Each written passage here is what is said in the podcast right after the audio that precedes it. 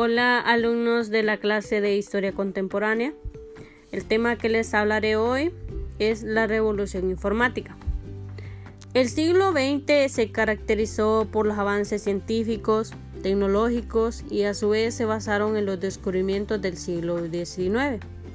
En el siglo XXI, la humanidad es testigo de una aceleración de los avances científicos y técnicos en todos los campos del saber.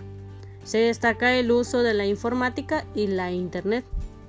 La innovación abarca campos como la energía nuclear, la informática, la robótica, la biotecnología, las telecomunicaciones y las ciencias espaciales.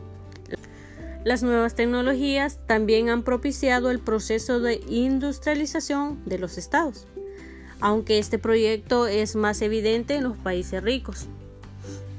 La informática se refiere al conjunto de técnicas y conocimientos para el tratamiento de la información mediante computadoras e incluye los fundamentos teóricos, el diseño, la programación y su utilización. En este marco surgieron las nuevas tecnologías de la información y la comunicación, o las llamadas TICs, como computadoras, teléfonos celulares, terminales de redes, etc., que permitieron que la información circule en segundos y con facilidad, siempre que tenga un formato digital. A partir de 1994, después de la década del uso restringido a las actividades militares y académicas, se inauguró una red mundial de computadoras conectadas, la World Wide Web o como normalmente la conocemos, la W. El uso de las computadoras se ha extendido a diversos ámbitos, como el comercio, la industria, la medicina, el transporte y las comunicaciones, entre otros. Con los años se convirtió en un instrumento de uso normal en los hogares. Asimismo, ha cambiado la forma de producir y consumir arte y cultura.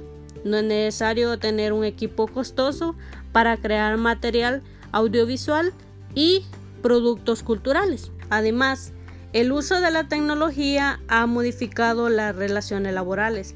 Las personas pueden trabajar en línea en el desarrollo de contenidos, diseño de distintos tipos de productos, etc.